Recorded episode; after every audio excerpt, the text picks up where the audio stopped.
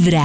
Para relajarnos, Ay, no. para relajarnos este momento tan triste para Ay, María José, Diosito. les traemos mejor un fisiatip.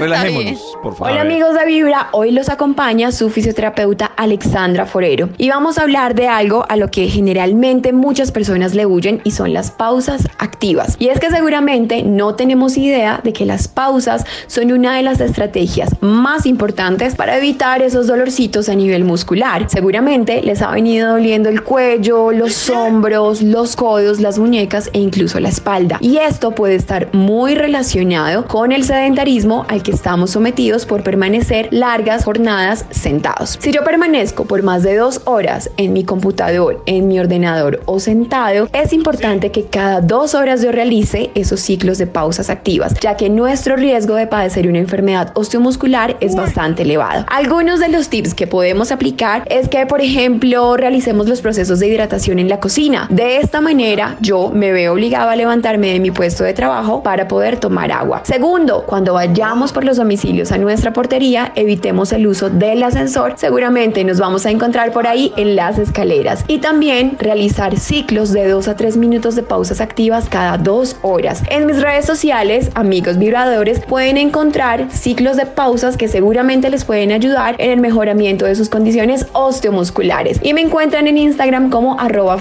rayal piso Alexandra. Hasta aquí los acompaño, mis amigos vibradores, y recuerden que hay que estirar porque qué rico es vibrar. Uy. A estirar, a estirar. Pero la, de los- la del ascensor, Mari- si no hay un piso octavo, un piso noveno, fue pucha, bajar por el domicilio. Pues por no, pues escaleras. bajas hasta el tercero en ascensor y te bajas a pie el resto. Claro, yo, yo trato por lo general de no usar Oh. asensor.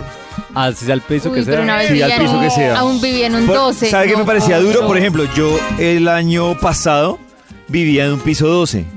Y yo lo que Oh. hacía era que subía, sino que saben que influye mucho, por ejemplo, esas escaleras se vuelven visualmente muy repetitivas. Ay, no, Entonces, qué mareo. uno, Marea, sí. sí. además uno es como, ay, ¿qué piso iré?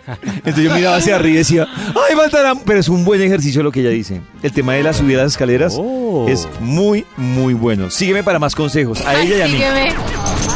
Mejor es comenzar con Vibra en las mañanas. Sígueme para subir escaleras. En Navidad, tu corazón vibra en las mañanas.